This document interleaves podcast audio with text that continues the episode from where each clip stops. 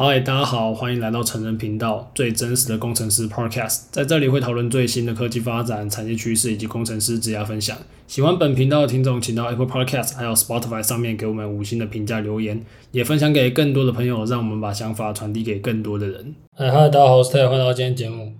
好，那今天这一集是我们呃隔国庆年假后的一集，就我们国庆年假。我们就是给自己放了一个小小假，这样好，其实就是没有时间录音了。那我们之前的惯例就是年假之后会停更，那现在的话就这是之之后这是自从年假停更以来，我们第一次有停更的一周了。所以我当然也不希望这种情况持续，只是说最近就是比较，这就是我们做这个节目到后期。因为前面都是我的朋友嘛，后来有些合作，那到后面毕竟朋友这种东西是会是会用完的，所以 啊我自己也不是一个太常去社交的人，所以就快要越来越没有呃来宾可以来聊聊。但我相信我会找到方法解决的问题，或者说有听众朋友想要来分享你的经验等等的，也欢迎跟我们联系。好，其实也也不太会找不到啦，因为这也想要分享一个感觉，其实我们最近呃虽然可能我的朋友。因为你知道，不是每个朋友都愿意上节目，然后愿意上节目，或者他口条要好，其实这样筛选过后，假设你认我认识一两百个人好，那真的适合的可能也没有那么多人。但是我觉得有一个族群是蛮适合来聊聊，就像我们之前有合作一些其他的媒体账号嘛，那因为媒体本身就是分享的一件事情，那我们邀请这类型的创作者跟我们做一个合作，他的机会就相对比较大。那我会讲，觉就觉得最近频道感觉有一点进到马太效应的感觉。马太效应就是富者恒富，穷者更穷，就是你反正简单来讲就是那个锦上添花啦，让你有钱的会更有钱，让你好的会更好，烂让你更烂这样。那现在我觉得频道有一点进到马太效应，是因为呃，我不知道大概是今年吧，今年做的工程师自媒体的人好多，这一年来吧。然后因为我。频道算经营的算早，然后流量也算稳定成长。其实应该以 Podcast 来讲，应该算蛮大的。那诶，算大吗？不小啊，不小。但是是就是稳定在成长。那呃，因为工程师的 Podcast 其实也没有很多嘛。那 YouTube 的话，可能也没几个。然后我看到这些新的账号，他们在创自媒体的时候，我相信大家都会去搜说，哎，你的。你的相同竞品里面的前几名是谁？那频道可能也是这一些相对呃竞品里面的一些前面几名吧，所以蛮多创作者都会来追踪我们。那我相信，如果呃今天各位创作者现在有听到我说这段话的话，那我非常希望可以与大家合作。那欢迎大家就是可以来我们节目上，我们可以做一个互互惠，这样让大家把你们的故事啊、你们经验分享给大家。那我希望这种工程师的群体可以越来越壮大，然后可以。互相交流一些资讯，我觉得蛮好的。像是我们最近就开那个赖赖的群组啊，那其实，在这种赖的群组，毕竟是大家平常很常用的一个载体，所以我相信，呃，摩擦力比较低啊，大家可以更快速的去交流一些资讯。这样，那也是有一些蛮厉害的大佬在里面做一些分享，就欢迎大家加入。那我们也有那个抽奖活动，那如果大家有兴趣的话，就加入这样。好，那今天这一集就像标题上面讲的。呃，要跟大家分享说怎么过冬啊？过冬当然是有两个含含含两个层面嘛，一个层面就是那个物理上的过冬嘛，另外一个层面就是大家所认为现在的呃景气的寒冬。但我必须老实讲啊，我觉得那个最最最困难的时间已经过了。老实讲是这样，我觉得现在已经没有大概半年一年前是比较我认为更更紧绷一点，现在我反而觉得还好。但还是有些人觉得是冬天，那没关系，我就一起来讲说，那可能已经是，如果如果如果我们要等待黎明的话，假设黎明是六点好，那我觉得我们现在大概已经到了三点半之类的吧，所以不会太久了。那大家也不用太紧张。今天跟大家分享怎么过冬天，对普通人啊，当然如果你是很强的人，其实根本没有冬天这个东西。那顺便又跟大家分享一些呃一另外几个主题吧，一些比如说 AI 的运用啊，还有一些外商的一些问题，因为之前。不知道为什么很多人在问说要进外商什么的，然后再就是那个分享我们最近在干嘛这样，然后上之前那个，哎，这个礼拜算蛮蛮蛮快就结束了，因为四天连假，连假完之后又三天之后又放假，然后上个连假天气不太好，所以蛮蛮可惜的，就是安排一些事情，可是都没有办法没有办法好好的去好好的去就是安排我的时间啦。那我反正现在连假回来了，就跟大家来聊聊最近的最近的生活节奏。好像我最近的生活节奏还蛮单纯的，我觉得应该算是我心态算蛮稳健的一段时间了。但是事情有点多，特别是最近，像我就是干明后天我可能还要再弄一些东西，因为最近事情真的蛮多的。那我也因为刚好在在社群还在哪边，蛮多人问说。很多人会说，呃，如果要进外商需要什么能力啊？如果要进哪边需要什么能力？那我就来跟大家分享外商的生活吧。那，呃，我我一毕业就在外商，就是我老实讲，我没有经历过台湾公司，就是那种很纯粹的那种台湾的那种大公司文化。对，然后那我也蛮习惯这种很常要跟国外合作的一个。生活的生活的形态吧，就一直以来我我的对口单位，我待过每间公司，虽然台湾都有人，但基本上我都是跟国外在工作，所以，呃，那种线上作业对我来说是非常的习惯。那我相信现在大部分的人也都是很习惯这种，不论你们公司是用什么 Teams 啊、Slack 还是有的没的那种通讯软体，应该都蛮习惯的吧。那我觉得如果大家接下来要问我们问题，或者是要问说在社群里面寻求一些结询问的话，我觉得会讲说。不要用外商这个词来概括所有公司，因为你知道吗？只要不是台湾的公司就可以称外商。那些外商有非常多种。你要讲说，哎，比如说你要做 IT 设计，还是你要做软体，还是你要做呃什么？你要做一些品牌方的东西吗？还是你是什么设备商？还是你是有的没的？就是其实太多种了。最好是可以更明确一点，会会比较收敛。那我们就以软体来讲好了，因为毕竟听我们频道，我认为大概有。嗯，七八成都是软体的吧。之前啊，之前之前那个前期的比较多元，但我不知道怎么到后来，可能我们软体的东西越比重越来越高吧。那那就越来越多软体的进来。对，当然我自己也是比较熟软体这一块，可能就软体跟 IC 这一块吧，这一块这两块我算还算熟悉的。那如果你想要进到一些什么样的公司，其实我认为最重要的还是要是你跟这个职缺相不相符啦，因为。最，除非是那一种比较 general 的那些什么硕士刚毕业，然后比找一张白纸那种，你基本上你就是学校好，然后刷个题就可以进去一些不错软体公司。但如果你是一个已经工作两三年之后的人，可能你还是需要有一个更更比较专精的一个地方吧，比如说你什么什么后端啊，还是什么某一个演算法之类的，就是各种了。那我我自己觉得。呃，我还蛮喜欢这种所谓的国外比较偏国外文化的公司吧，因为比较不会一直在盯你。像我可以跟大家分享我每天的生活，反正我每天的生活就是，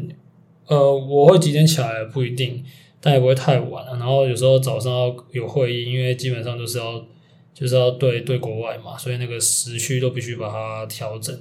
但还好啦，因为我这边不太会有那种太奇怪的时间，所以。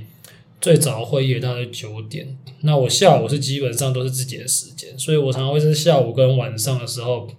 我会自己安排我的工作的状态。我有可能会下午，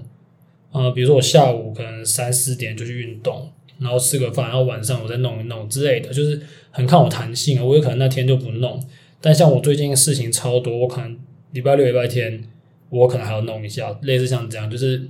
我自己觉得。对现在的我来说，是一个生活跟工作的耦合度很高的一个一个状态。就像我们之前分享那个，不知道大家记不记得，有一个前端双开工程师的那个凯哥 K 那个 K 大，啊他过来我们这里的分享的时候，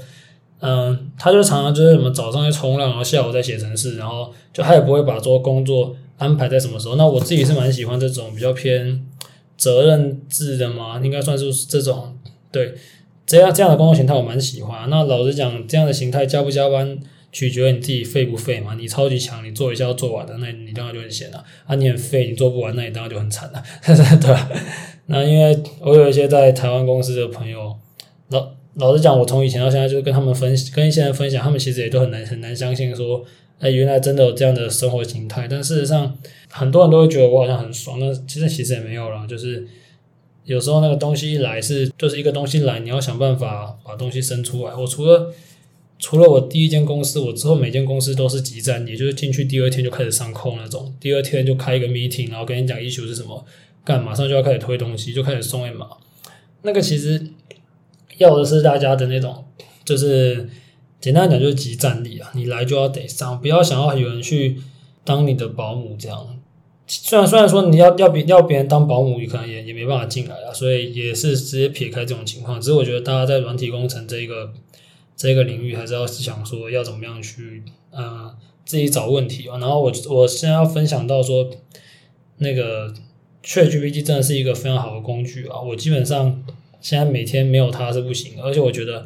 有 ChatGPT 之后，其实软体工程师的实力是大幅的往上升，是真的是。那个不是一个维度的，那个真的是一个巨量的往上升。所以，如果你今天是软体工程师，在你的生活中很少用到 ChatGPT 的话，你可能要看一下，说你的开发方式是不是有一点小问题哦。就是因为我认识的每个 programmer 几乎都会搭配使用，而不是说叫，当然我们使用的方式不是说什么叫他帮你生出东西，而是我们会拿来做一些辅助使用。稍后来讲。好，那回到境外商的问题，因为很多人想说，哎，境外商是不是只要英文好就要进去？不是，是你英文是基本，因为你要是连英文都听不懂的话，干你一定超级惨。那我就分分享我在第一间，我刚开始进到第一间公司的时候，刚毕业的时候，那时候进去干超多印度文，我根本听不懂。然后我一开始还把那个他们的那个会议都偷录下来，就是一些比较人多的会议啊，人少的会议我都会直接问说可不可以录，那人多的会议我都会把它偷录下来。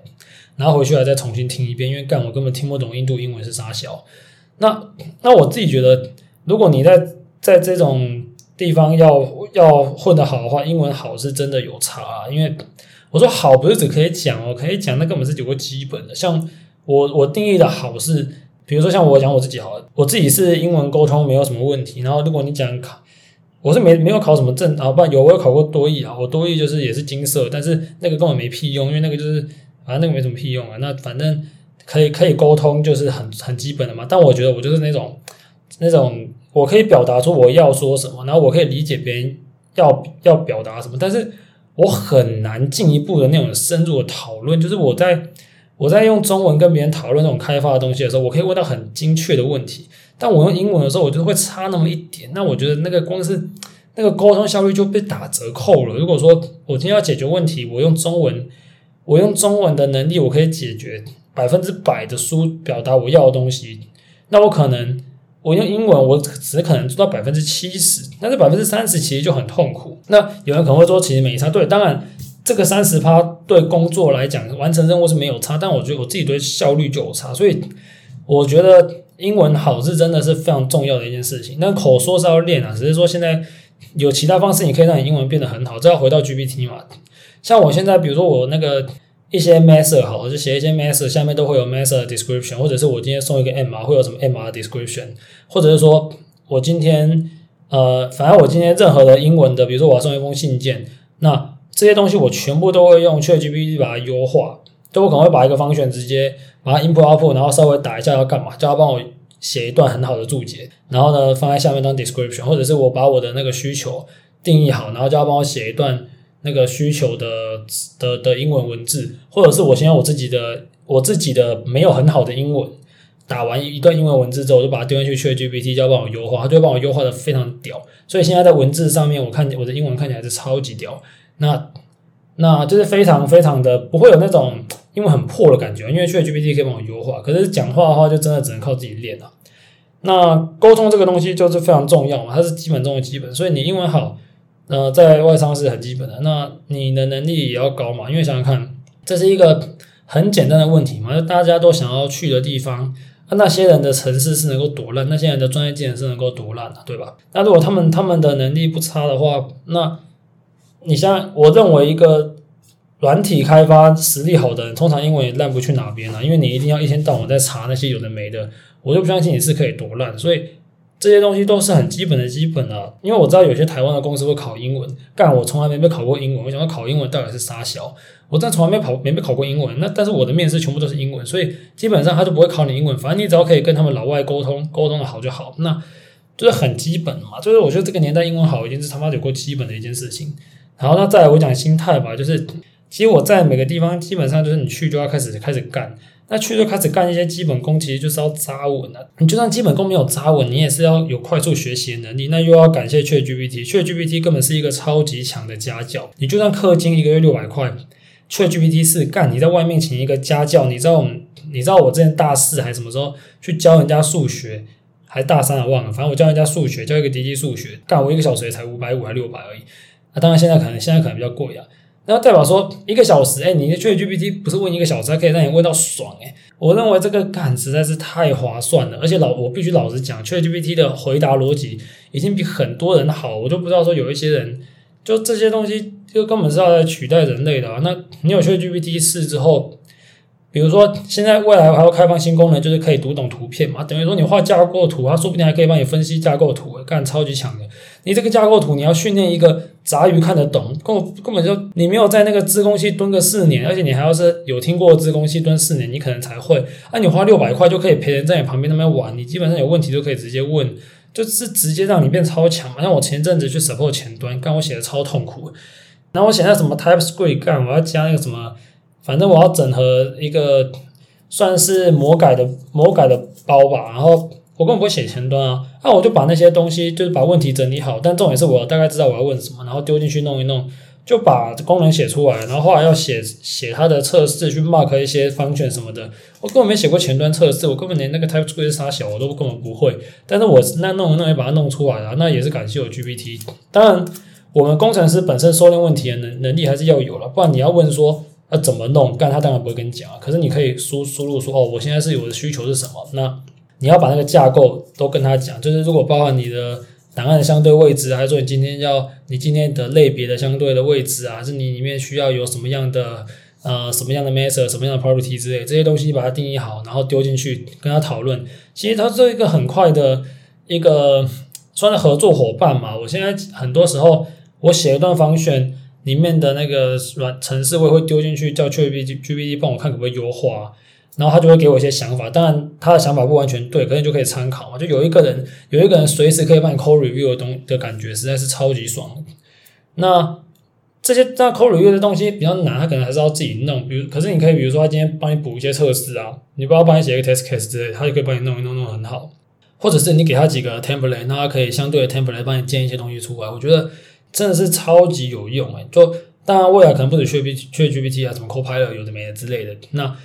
现在是软体工程师，我认为有 ChatGPT 跟没有 ChatGPT 这件事情是两个维度的工程师。以前你是在网络上查超久，但 ChatGPT 它不一定可以给你完全正确的答案，可是它可以帮你收敛问题。收敛问题就就假设你今天今天有一个 bug。你根本你就算连看都不看，直接把它复制贴上丢进去 GPT，它也会帮你收敛变小，就帮你少看一些东西，就会帮你做一些基本的错误、除错等等的。这些其实大家一定要好好利用。如果我现在认为每一个工程师的视窗应该是有一个是里面要准备放 ChatGPT，就它随时要当成你的工具。那如果你只要学会弄这个工具的话，其实会帮你呃很大程度的加强，包括你这些。Command line 啊，什么什么的都可以在那边问，当然有时候不完全对啊，但是可以给你一些基础的呃想法嘛。其实现在一些用比较久的 Command line 其实基本上都是对，你不要是那种就是太太冷门的冷冷门的 binary，你如果是什么比如说什么什么什么 Docker 啊这种，就是蛮很常在用，基本上它不太会出错了。呃，如果大家可以去把它好好做使用的话，那我认为它可以。增加效率应该是非常非常难以估算的，因为它有时候你如果大家之前在 debug 会发现说，看有一两个问题你就是想不出来，然后你根本不知道怎么查，就很多初学工程师的时候他根本不知道怎么查。但是你现在如果你是在初学阶段，你甚至可以把你整段 code 整包丢进去给他看，他也会帮你收敛出一些问题。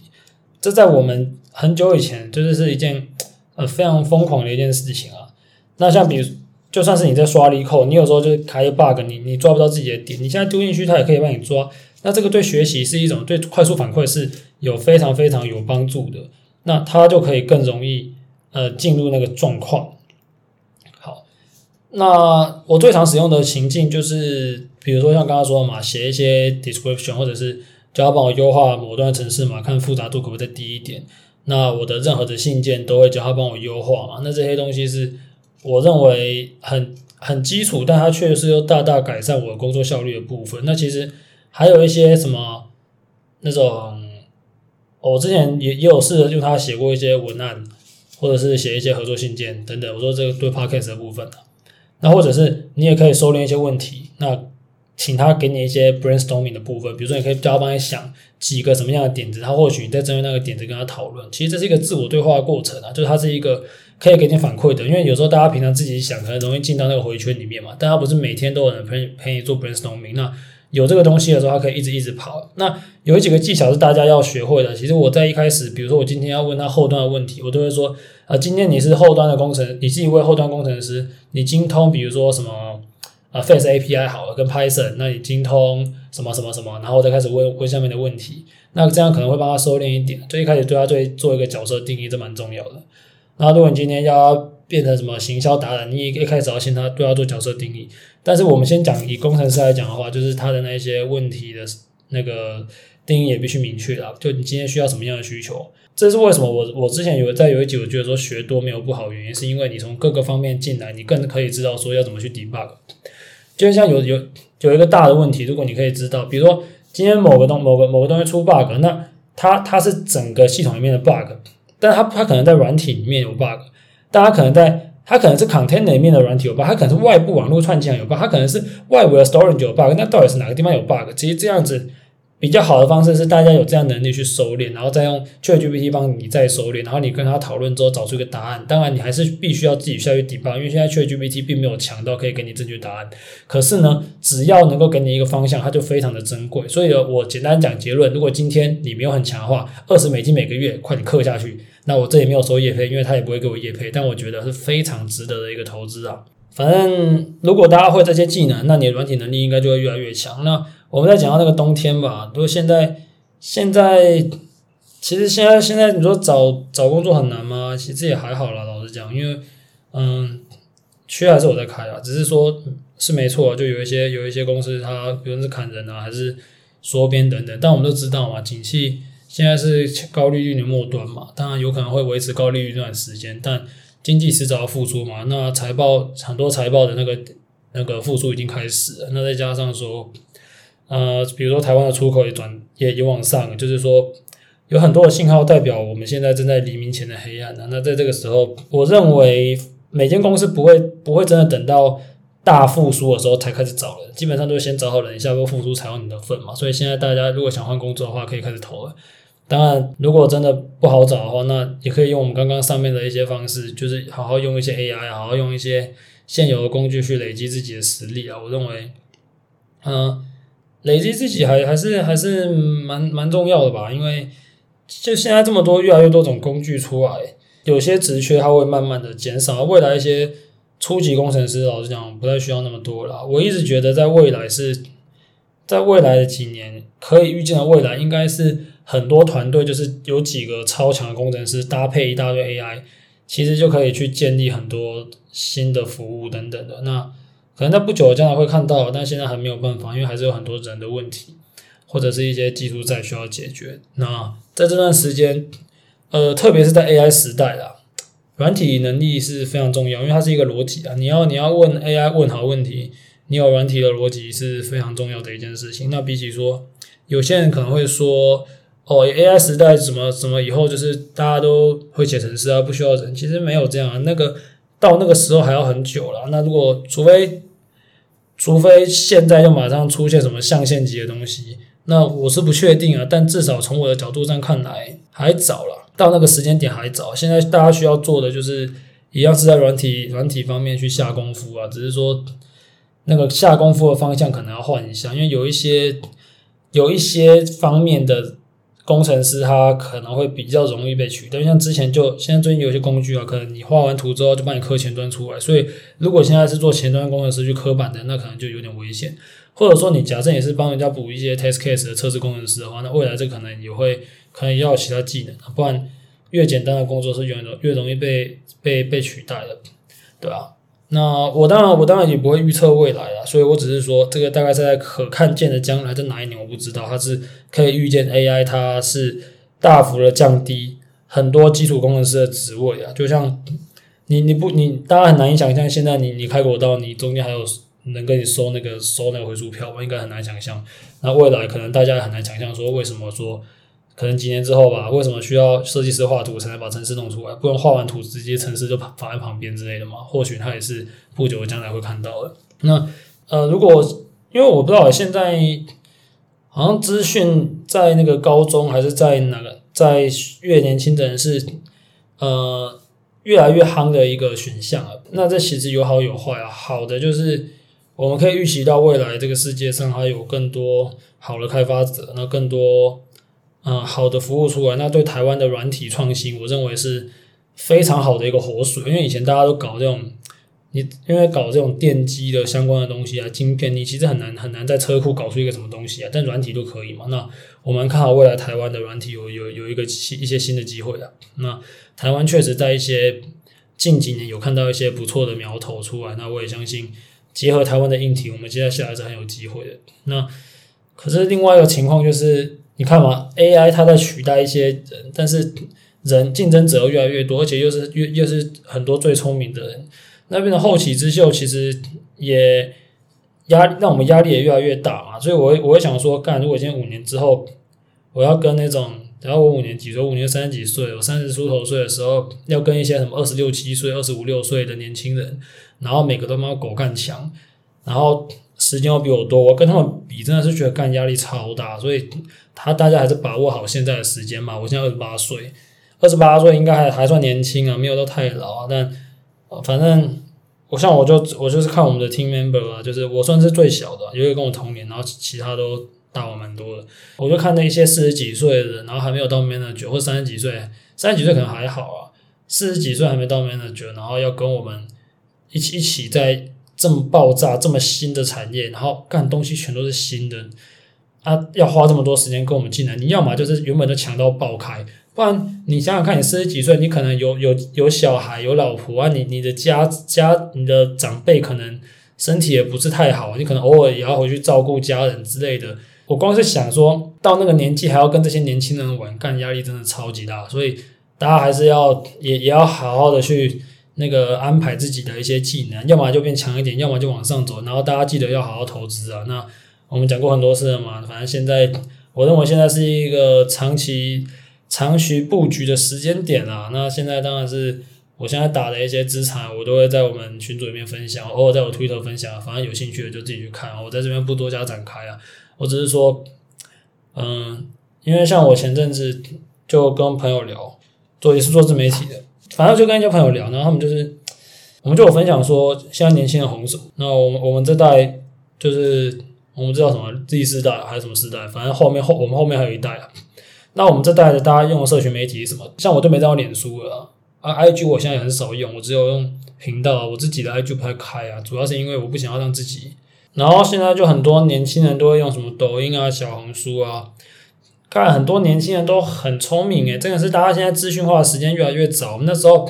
国中的时候还在干嘛？在搞笑，然后高中的时候也在。在那边网络上根本就很少在用，那现在的小朋友，妈的，国中小就已经很懂网络，那他们看的多，机会他们就嗅觉就很灵敏嘛，所以我认为现在的小孩是越来越聪明啊，竞争者众啊。那我们这一代其实其实算是幸运啊，还算幸运啊，也不能说幸运，反正反正不管怎么样，每代都有每代苦的地方啊。那只是说我们现在有这工具，然后我们大家也都算年轻，那现在好好利用，未来还是很多机会。那现在看后面的一些后期的人，其实很。很很很多人很优秀，他试错，他他妈的一大堆大学开始创业，大学开始搞些有的没的，他试比你多试几次错，然后大学失败又没差，那当然未来竞争的人就多了，然后再加上接下来未来几年这种，我认为通膨会持续啊，那大家资产一直被缩水，然后你原本资产又没有上一倍多，所以你现在的那个资产累积速度也会也会受到影响啊，那自己觉得。现在在这个时，在这个时间节点，是一个我自己是认为，明年是非常重要的一年了。明年是很重要的一年，它呃周期的低点可能就在这一两年，然后下一波的产业会是什么带起来的？我现在还不太知道，不知道下一个热点是什么。因为虽然说大家喊 AI，其实喊 AI 这一波都在炒硬体啊，真的软体被炒起来其实没有很多，所以下一波一定会有新时代的服务出来。那这个新时代服务出来，就有新时代的机会。但谁可以抓住这一波，那就是谁的。反正人生可以翻上去的，就就那几次机会。那我认为明天对我来对我来说很重要，我相信对大家来说也很重要啊。我相信接下来对软体工程师的需求只会爆量式的增长。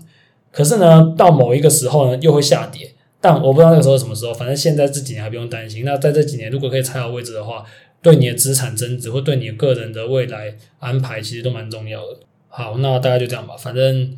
哎，就是简单来讲，要怎么过冬呢？充实自己，然后呢，好好的当个开发者，那学习跟 AI 合作，然后呢，练好你的英文。如果你接下来想进外商的话，那英文很必很基本中的基本，然后练好你的软体开发能力，就是这么简单，没有其他的那个其他的方式。因为现在我我知道很多人他会觉得说，哦，可是我学历不好，我怎样？那我跟你讲，干学历真的真的不是，它很重要，可是真的不完全是最重要的。只是很多人因为他没有能力，只能看学历嘛。当然就你你要怪谁？但我们之前很多来宾，我们的很多来宾哦，我不能讲说是谁，但我们有非常多的来宾，学历都非常的不怎么样，但他们都混得非常的好。所以要怎么样做，就是看你自己。那当然，如果你没有能力，那你就靠学历吧。只是我会觉得说，既然当然小孩子才做选择嘛。可是如果今天你的学历没办法改变，那你补足自己能力就是必必要中的必要。好，那今天节目到这里，谢谢大家，拜。